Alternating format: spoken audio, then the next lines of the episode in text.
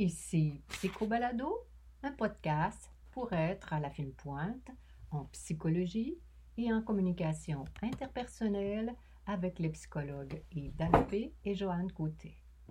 Bonjour à tous. Aujourd'hui, en ce samedi 28 novembre 2020, notre sujet principal porte le titre suivant Recherche scientifique sur le bonheur. Mais d'abord, le docteur Yves Dalpé nous présente succinctement quelques nouvelles tirées de recherches récentes en psychologie. Bonjour chérie. Oui, bonjour Joanne, es-tu heureuse? Ah, je suis parfaitement heureuse. Alors là, je ne peux pas le cacher, cher ami. Alors, première recherche, l'hormone de l'amour peut vaincre l'Alzheimer? C'est fort surprenant, n'est-ce pas, Joanne? Quand on parle de l'hormone de l'amour, on parle de l'hormone qui s'appelle oxytocine et qui euh, se retrouve euh, à être impliquée dans euh, la, sexualité et puis les relations, je dirais, les, les relations affectueuses et puis les relations avec nos proches, avec les gens qu'on aime. Alors, cette hormone-là a un rôle important. Et puis, on a réalisé que, imagine-toi donc, ça, ça s'est fait avec, avec euh, je pense que c'est avec, euh, euh, là encore, c'est des petits animaux, là, c'est pas, c'est, c'est pas avec des humains, là, Laboratoire. avec des souris. Bon. Ah, les petites souris blanches. Alors, une recherche, qu'on- alors, en injectant de De l'oxytocine. si tu veux, de- dans le cerveau, bien, Joanne, on a pu euh, réaliser que euh, ça, ça, ça formait comme une espèce de traitement pour l'Alzheimer. Ah, Les, les souris aussi font de l'Alzheimer? Faut croire. Je ne suis pas un expert, mais si je me fie à cette recherche-là, Faut croire. alors, c'était publié dans Biochemical and euh, Bio euh, Physical Research Communications. Alors, c'est très sérieux. Ah, mais ça, ça, tout ça, ça se tient. Hein? Les gens qui sont en mesure d'établir des relations interpersonnelles et intimes, euh, comment dire, proches, saines, euh, doivent produire l'oxytocine, ce qui les empêche, euh, ce qui- ils peuvent vaincre l'Alzheimer avec ceci. Alors, deuxième recherche, les chiens et le bien-être des enfants. Bon, alors, on, se- on- on dit souvent que le- les, chiens euh, ou la zoothérapie, si La tu veux, que ça a de l'effet. Alors, on a vu dernièrement que certaines recherches qui vont dans le sens que... Du oui. Du oui, d'autres Ah, non. Mais celle-ci dit oui. Euh, Alors, c'est une recherche qui a apparu dans la revue Pediatric Research. Oui. Et puis, ça a été fait auprès de 1646 parents australiens avec des enfants de 2 à 5 ans. Et puis, Joanne, euh, bien, euh, il, il paraît que très, assez clairement, semble-t-il, que les enfants euh, qui avaient euh, la chance de vivre dans une famille avec un chien, eh bien, ils, ont montré euh, euh, des interactions euh, euh, sociales, des comportements sociaux euh, avantageux, euh, supérieurs, euh, et puis euh, ils avaient moins de difficultés sur le plan émotionnel. C'est bien pour dire? Mhm, mhm. C'est intéressant. Alors, euh, allez vous intéresser? Dernière recherche, le mensonge et la santé mentale. Dieu de Dieu que c'est intéressant. Oui, ça t'intéresse, ce, ce Oui. lien-là? Surtout euh, après la série qu'on vient de finir d'écouter, Breaking Bad, euh, et qu'on voit les, les mensonges euh, s'intensifier dans le cadre de, de la série. Et là, on voit la- la- le niveau de santé mentale là, diminuer chez Oui. l'acteur principal. Breaking Bad, euh, une des téléséries les plus euh, appréciées euh, dans le monde. hein, euh, c'est vraiment, euh, c'est vraiment fascinant. On vous le conseille en, entre parenthèses, mais Oui, mais c'est pas de ça dont il s'agit ici. non, non, mais euh, tu fais le lien avec le, le mensonge, tu as bien raison. Hmm.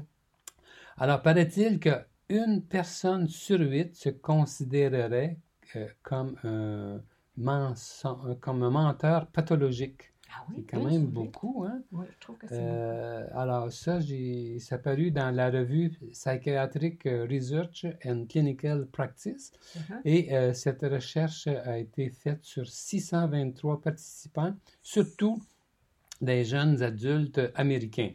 Et euh, dans, Pathologique, men- mental Ouais, pathologique. c'est- beaucoup, hein, une sur huit. Euh, et, puis, euh, on dit qu'il y aurait environ 13% des participants qui, qui révélaient avoir raconté plusieurs mensonges chaque jour hmm. dans les derniers six mois précédant la recherche. Est-ce que les 600 personnes qui ont été choisies pour cette recherche-là était des menteurs. Des menteurs plus non, la moyenne. ben, c'est pas supposé que tu sais bien quand on fait une recherche, on, s'adresse à une population autant que possible représentative. Oui, Alors, tu te demandes s'ils sont pas mal tombés, les chercheurs. Espérons. 600 personnes, c'est pas la fin du monde non plus. Non, on, on peut pas. Euh, généralisé à l'univers, là, c'est bien entendu, mais quand même, c'est quand même euh, intriguant. Mm-hmm. Alors, euh, et puis ceux qui se sont déclarés euh, justement comme étant des menteurs pathologiques, eh bien, on a vu qu'ils avaient aussi plus de détresse et puis qu'ils fonctionnaient moins bien, surtout sur le plan de leurs relations interpersonnelles. de leur relation, oui. Et puis, on dit que ils avaient commencé à mentir fréquemment à l'adolescence. Mm-hmm. C'est quelque chose, en fait. ça a du sens que le mensonge soit associé à la santé mentale. Tous ceux qui ont des addictions sévères doivent mentir, des addictions avec le jeu, l'alcool, la drogue, euh, relations extra-conjugales, enfin. Oui, mais je pense que c'est mon, mon impression, c'est plus euh, relié à leur estime d'eux-mêmes aussi. Hein? Ah, ben oui. Chercher à camoufler. Que une réponse, euh, euh, comment dire. qui te plaît. Qui me plaît, qui va dans le sens de l'intelligence, à mes yeux. Là, mmh. ça, plus on a une estime qui est faible, plus on va se se, cacher dans, dans des, des, illusions. Euh, différentes façons, on manipule pour se, protéger, Pour se protéger parce qu'on trouve une petite estime. Alors, notre sujet principal, la recherche scientifique sur le bonheur.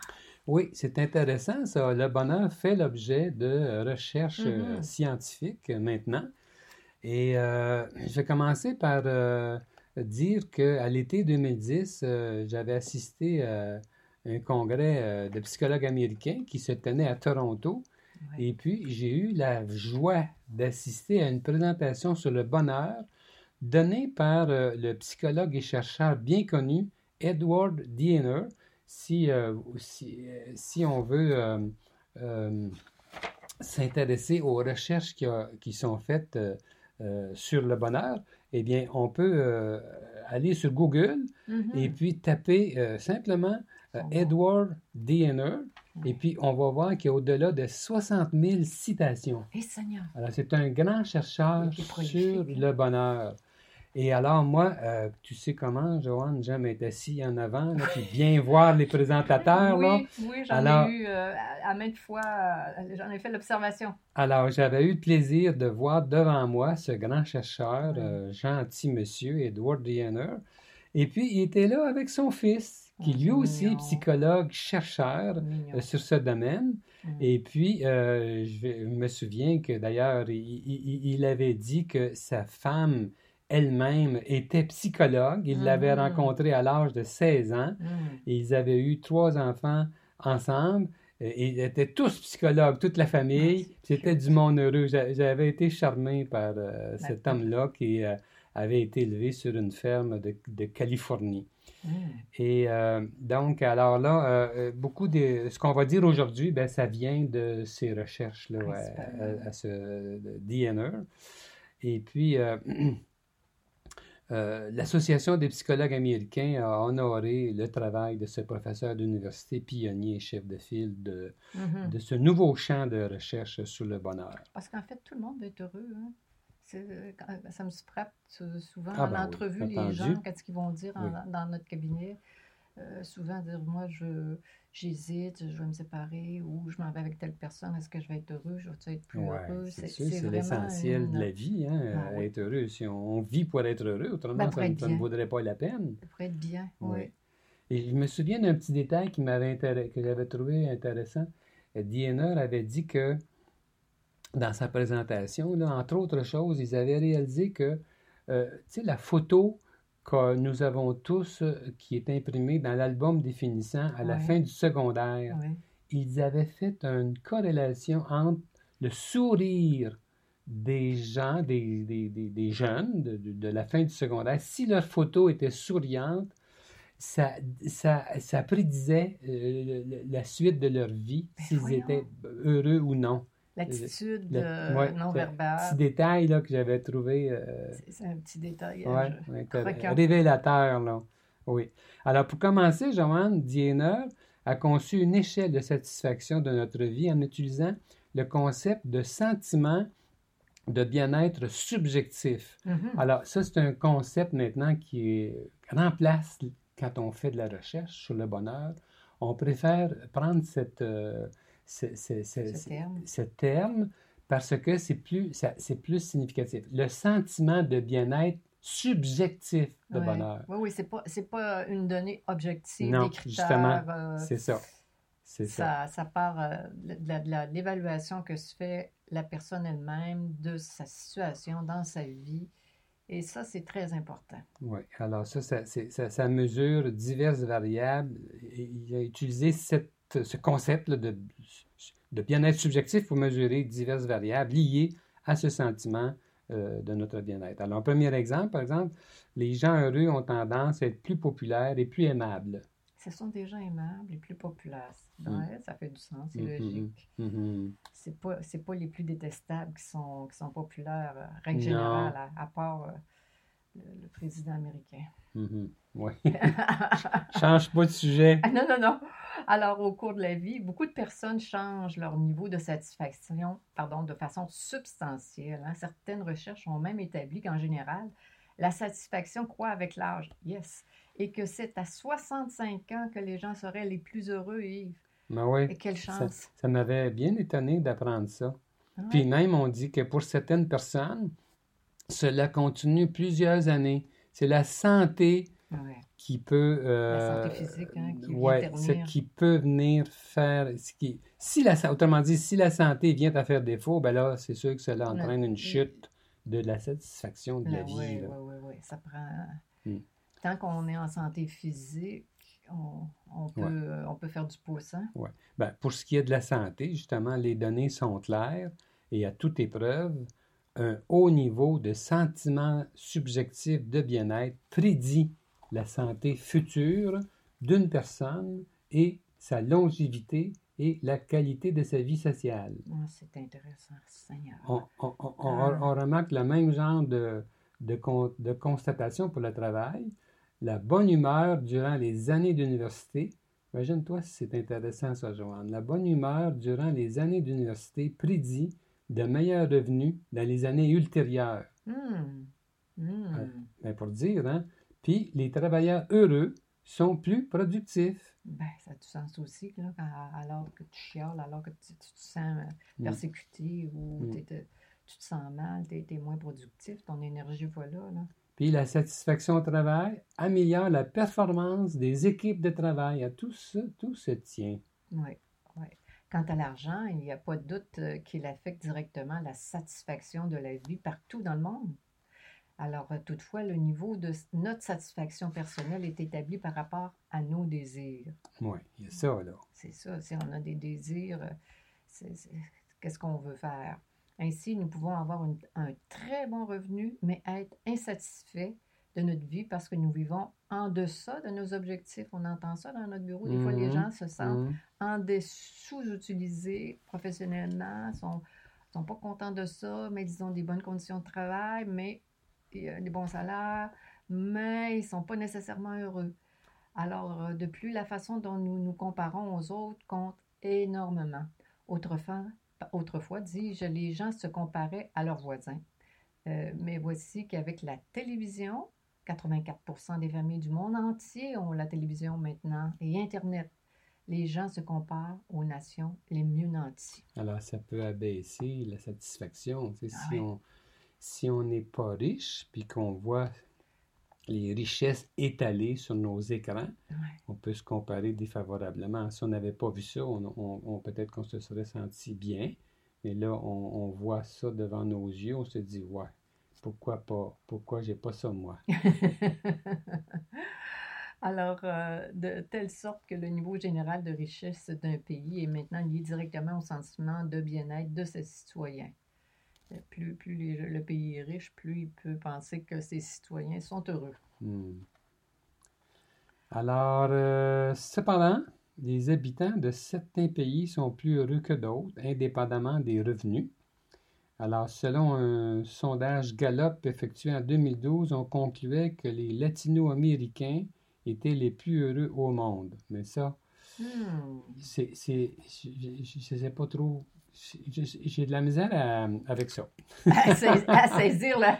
Oui, parce que, ben, les Latino-Américains, on peut penser qu'ils sont à peu près Pourquoi? pas très assez pauvres par rapport aux Américains blancs, pour dire quelque chose. Comment mais ils sont contents de leur sort parce qu'ils, je veux dire, ils, ils ont des meilleures conditions que ceux qui sont dans- en Amérique du Sud. Peut-être qu'ils se comparent à- au, au pays d'origine d'où ils viennent. Je ne sais pas trop, Joanne, comment c'est difficile à expliquer, mais remarque, on, on- on dit, là, c'est le sentiment de bien-être subjectif. c'est ça. Mais j'ai aussi une hypothèse, c'est que euh, l'expérience que nous avons eue avec les Latinos, c'est que ce sont des gens qui sont très famille. Oui. Alors, ça doit jouer, ça. L'aspect familial, ils sont très proches euh, les uns des autres. Et probablement que ça, ça fait pencher Ça la balance. C'est- oui. un- une hypothèse que j'aimais. Ouais. On ne sait pas. Alors, les gens ont tendance à, à être euh, d'autant plus heureux s'ils ont les caractéristiques valorisées par leur culture. Alors, par exemple, les extravertis sont plus heureux dans les cultures extraverties, comme en Amérique, que dans d'autres cultures introverties. On pense à, à, à l'Asie. L'estime de soi est un meilleur prédicateur de satisfaction. dans- Prédicteur. Excusez-moi, excusez-moi. Heureusement que vous êtes là, chérie. Alors, l'estime de soi est un meilleur prédi- prédicteur de satisfaction de sa vie dans des cultures individualistes comme la nôtre que dans les cultures collectives comme en Asie. Donc, tu vois, l'Asie, la- les Latinos, des cultures collectives. Alors, par, euh, par ailleurs, la religion est associée à un meilleur sentiment de bien-être dans les pays les plus religieux, mais pas dans les pays les moins religieux. La religion. De plus, il y a une forte corrélation entre la religiosité des habitants d'un pays et le niveau de difficulté de la vie de celui-ci. Ouais. Et c'est dans des circonstances difficiles que la religion procure le plus haut niveau de sentiment de bien-être. C'est vrai. Je, pense à ma grand-mère quand elle était malade, puis sur la fin de sa vie, puis elle priait, puis euh, ça, on sentait que ça faisait une différence. Alors, je trouve particulièrement intéressant les liens entre le bonheur d'un individu et son statut matrimonial. Qu'est-ce que tu en penses? Plusieurs années avant de se marier, les gens mariés et non divorcés étaient plus heureux que ceux qui ne se marient pas ou qui divorcent. Hmm. Il Ouais. en va de même pour les gens qui divorcent. Ils étaient moins heureux plusieurs années avant de se marier. Bizarre. Alors les gens qui divorcent étaient déjà moins heureux avant même de se marier. Alors ça montre qu'il y a un lien entre le- les séparations et euh, la, La capacité. la capacité au bonheur. Ouais, ce on, peut penser ça comme ça. Autrement Mm. dit, les gens heureux de longue date ont plus de chances de réussir leur vie de couple ultérieure. Ouais. Alors, dans la même logique, il y a plus de chances que les gens deviennent parents s'ils sont satisfaits de leur vie plusieurs années avant l'arrivée du premier enfant. C'est pour dire, hein? Ouais. Alors, j'aimerais ajouter d'autres autres choses, Joanne. J'ai vu, euh, euh, en dehors des recherches de Diener euh, lui-même, Mhm. euh, j'ai découvert un, article fort intéressant qui est paru en- au mois d'avril de cette année. Et puis, pleine COVID, oui, oui, oui. Et Sur le bonheur. Oui, sur le bonheur.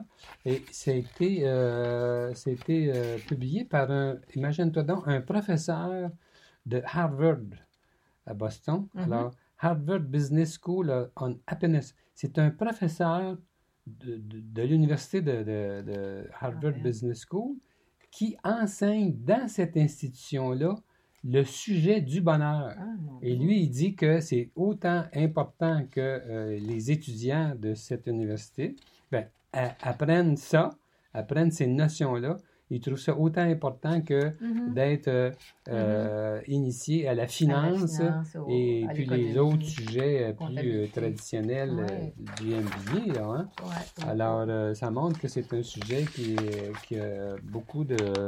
euh, qui, a- qui a- qui a sa place, qui a sa place, qui a beaucoup d'importance. les gens qui s'en vont, qui sont en affaires, qui, qui ont l'art de bien gérer leur personnel euh, et de bien les traiter de façon générale, ben, on- ils peuvent s'attendre à ce que cette équipe-là, leurs employés vont performer davantage avec plus de satisfaction. Là. Il, il- il a dû faire une corrélation que si tu Oui.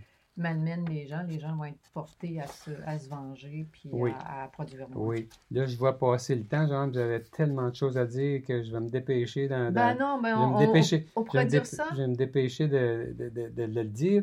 Entre autres, lui, il parle de l'homéostasie. et il explique que euh, quand, quand, euh, euh, quand on a... euh, c'est c'est l'équilibre du corps. Le corps, le corps reprend son équilibre quand il y a, euh, mettons, si on a une augmentation de salaire élevée, Mhm. ça c'est du positif, on est excité par ça seulement un certain temps. Après, on revient à Mhm. notre niveau no- habituel, Mhm. si tu veux, de bien-être. Et c'est la même chose qui arrive quand euh, il y a une baisse. Quand il y a une baisse, par exemple, il, il fait le lien avec la COVID actuellement. Alors, c'est difficile, mais il dit que si on n'a pas eu la malchance d'avoir la Mhm. COVID avec ses mauvais effets ultérieurs, avec ses séquelles, ben, euh, après la COVID, si on était, autrement dit, si on était heureux, Ça à- va revenir. ça va- on va revenir à notre même niveau où nous étions. Alors, j'ai trouvé ça, euh, cette idée-là fort intéressante. Et puis, il, euh, il parle aussi de la question du travail. Euh, évidemment que euh, le travail compte énormément. C'est pas tant ce qu'on fait en lui-même qui compte, mais c'est le sens qu'on lui donne. Alors, il n'y a, pas de- y a, y a pas de mauvaise job et de, et de bonne job, objectivement parlant. Mhm. C'est comment on se sent dans, la, dans le travail Mhm. qu'on fait, mais surtout L'évaluation qu'on en fait subjective. l'événement qu'on en fait subjectif et puis l'impression d'être productif Mhm. et d'être utile Mhm. à, à- à nos concitoyens. Alors, c'est des données, ça, qui viennent euh, euh, changer la donne et c'est ça qui compte le plus, des choses comme ça. là. Et puis, je vais finir avec euh, une autre publication qui, m'a, qui, qui en vaut vraiment la peine, imagine-toi. Ça, c'est, une recherche euh, euh, j'ai vue dans une publication de 2017 qui parle d'une recherche fascinante, une recherche longitudinale qui a été faite justement euh, à, à Harvard à partir de 1938 et qui continue jusqu'à Ben, nos jours. Dieu, 38. Oui, en 1938, on avait, euh, on avait pris une cohorte d'étudiants qu'on a suivis toute leur vie. Il en reste encore 19 de ces, de ces, de ces c'était des hommes qui sont dans leurs 90 ans. Et puis, on a cherché à voir qu'est-ce qui les rendait heureux parmi les différentes variables. Et puis, imagine-toi que par hasard, un de ces sujets de recherche-là était ni, ni, ni, ni, ni, ni- voyons, était nul autre que le président John Kennedy faisait partie de la cohorte. Oh là. Alors, c'est c'est juste intéressant à savoir, mais ça change absolument rien. Puis par la suite, on a inclus aussi leurs descendants, alors des gens qui euh, sont dans la cinquantaine, la soixantaine aujourd'hui. Alors, on a ajouté, de, de- de- de- on a ajouté euh, euh, de- de- des sujets, des, des- des participants à, à cela. Et puis aussi, on a élargi le, nombre de personnes qui font partie de la recherche depuis ce temps-là. Et puis, quel est, tu penses, le, le- la- la re- quel est le résultat de recherche le plus surprenant? De-. Ils ne s'attendaient vraiment pas à ça, les chercheurs qui ont commencé la Mhm. recherche en 1938. Eh bien, la, la- la- la découverte la plus surprenante, c'est que pour euh, notre bonheur et notre santé, ce qui compte le plus, c'est nos relations intimes, nos relations personnelles, le bien-être que nous avons dans, dans notre- avec les gens de, Avec les nôtres. le- avec les nôtres, les gens de notre entourage. Ils ne s'attendaient pas à ça. Euh, on dit que cette variable-là, là, euh, la variable de, L'intimité. de l'intimité, les, ce qu'on appelle en anglais close relationship, close Close, relationships, nos, nos- Nos nos- relations. nos relations intimes.